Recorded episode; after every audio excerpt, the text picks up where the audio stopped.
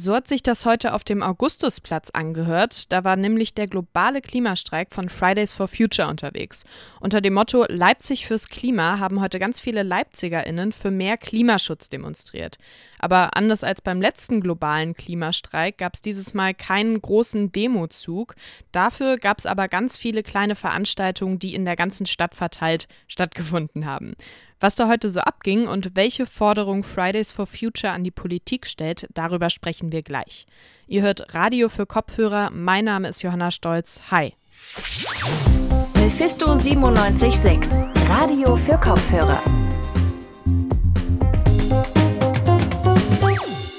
Ich habe mich heute Mittag mal auf dem Augustusplatz umgeschaut. Vor der Oper steht da so eine kleine Bühne und da gab es unter anderem verschiedene Redebeiträge von KlimaaktivistInnen.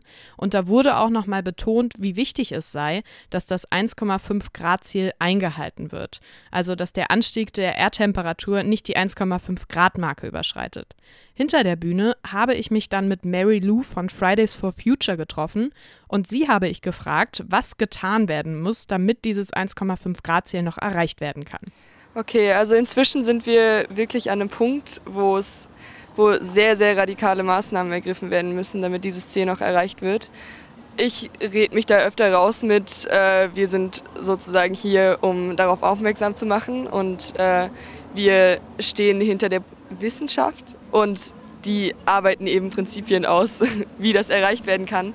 Aber genau, das ist ja auch unter anderem heute unser Thema. Ganz wichtig ist eine Verkehrswende, dass wir billigeren, besser ausgebauten ÖPNV haben und ähm, weniger Stadt, in der, im Stadtverkehr weniger Autos, außerdem generell ein besseres Zugsystem.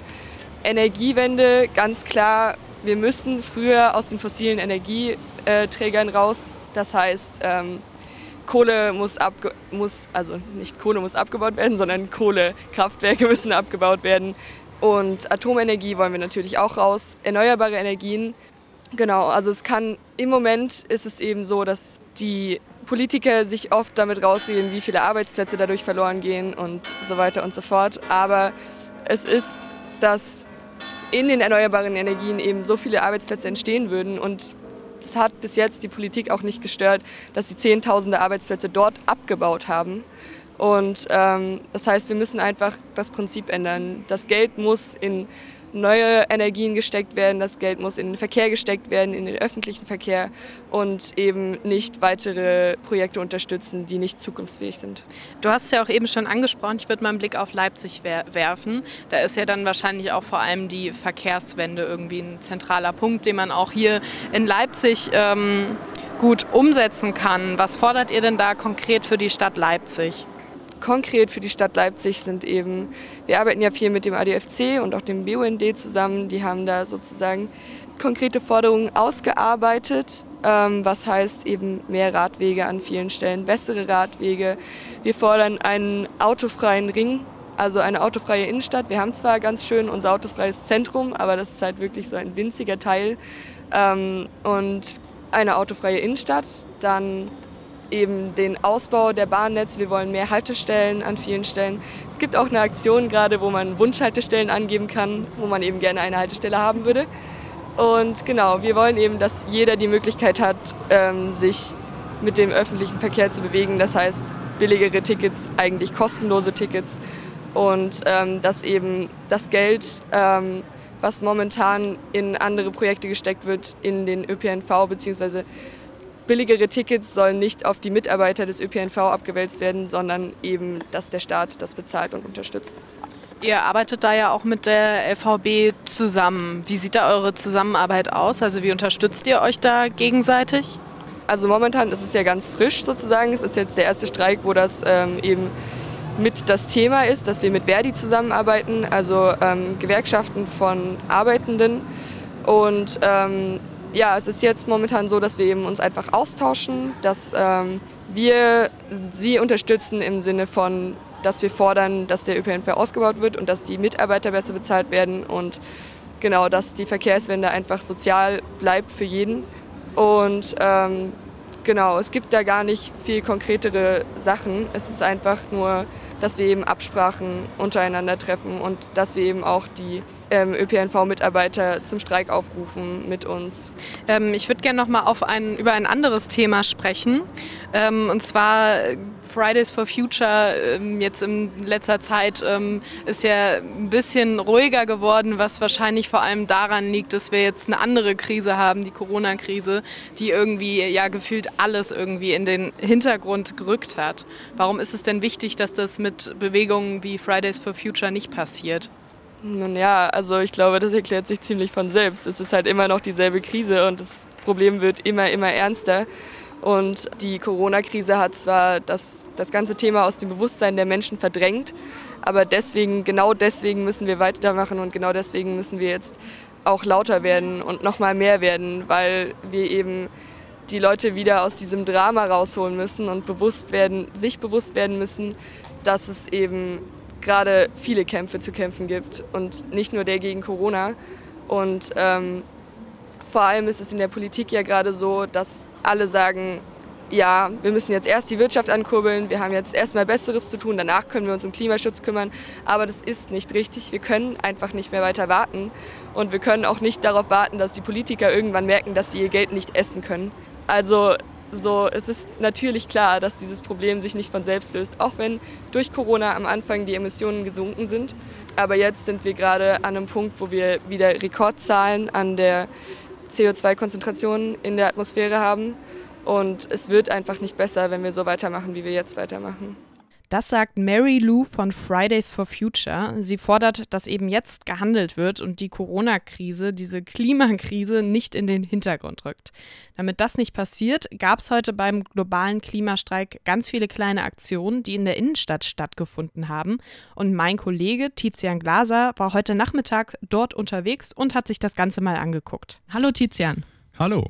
Wie war denn der Streik jetzt hier in Leipzig organisiert? Ja, vorweg ist zu sagen, dass es keine Demo im klassischen Sinne war, sondern eher eine Infoveranstaltung mit Ständen über die gesamte Innenstadt verteilt. Man kann sich das wie ein Parcours vorstellen, wo man durch die Stadt läuft und die einzelnen Stationen sich anguckt und informiert. Angefangen hat das Ganze dann heute auf dem Augustusplatz um 11 Uhr. Dort wurden Reden gehalten, Interviews geführt und im Anschluss Musik gespielt. Im Allgemeinen wurde dort äh, auf die Klimasituation aufmerksam gemacht und dabei sollten sich dabei sollten die Menschen zum Denken angeregt werden und es wurde auch an das Gewissen appelliert. Das hören wir zum Beispiel mit folgendem Gandhi-Zitat.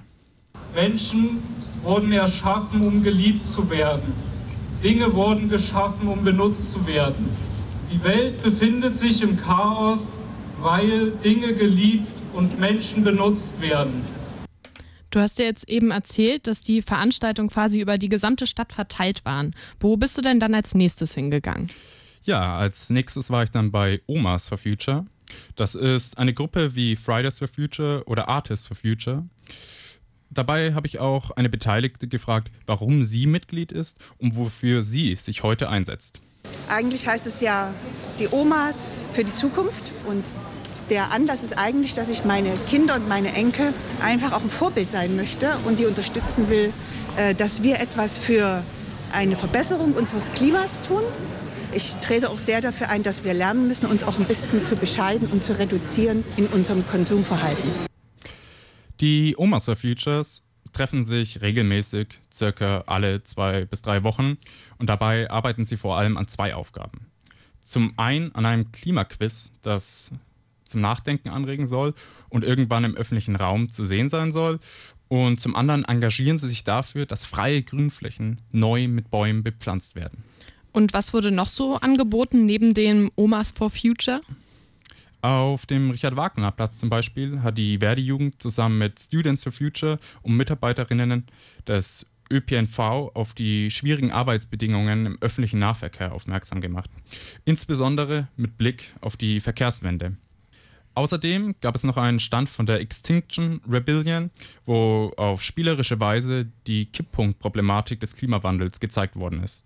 Es gab aber auch noch viele weitere Aktionen, etwa bei der Thomaskirche, der Nikolaikirche oder auf dem Wilhelm-Leuschner-Platz. Okay, und du warst dann auch noch auf einem Demozug am Ende. Wie sah es denn da genau aus? Ja, Äh, der Demozug hat dann um 14 Uhr auf dem Augustusplatz gestartet und dann eine Runde durch die Innenstadt gemacht. Dabei habe ich mit einer Teilnehm Teilnehmerin gesprochen und sie gefragt, was sie mit Blick auf den Klimawandel empfindet. Also mich schockiert es extrem. Tatsächlich finde ich das ziemlich gruselig, was da so abgeht und würde gerne auch, dass es anders ist. Aber ähm, ich weiß auch, dass dafür ganz schön viel passieren muss, bis sich da wirklich was tut fürs Klima. Und deshalb ist es umso wichtiger, dass sowas stattfindet und dass viele Leute da auch mitgehen. Nach der kleinen Stadtrunde hat der Demozug dann wieder am Augustusplatz geendet. Alles klar, danke dir für die Einblicke in den Klimastreik heute, Tizian. Und damit sind wir auch schon wieder am Ende von dieser Folge von Radio für Kopfhörer angekommen. Wenn es euch gefallen hat, dann würde ich mich natürlich sehr freuen, wenn wir uns auch am Montagabend wieder hören. Ihr könnt uns wie immer auf eurem liebsten Podcast-Player finden. Bis dahin könnt ihr uns auch gerne auf Social Media folgen. Mephisto976 heißen wir da. Oder ihr stattet unserer Website einen Besuch ab. Ihr findet uns im Web unter radiomephisto.de. Am Ende will ich mich noch bei meinem Team heute bedanken. Das bestand heute aus Levin Wortmann, Joris Bartsch und Tizian Glaser.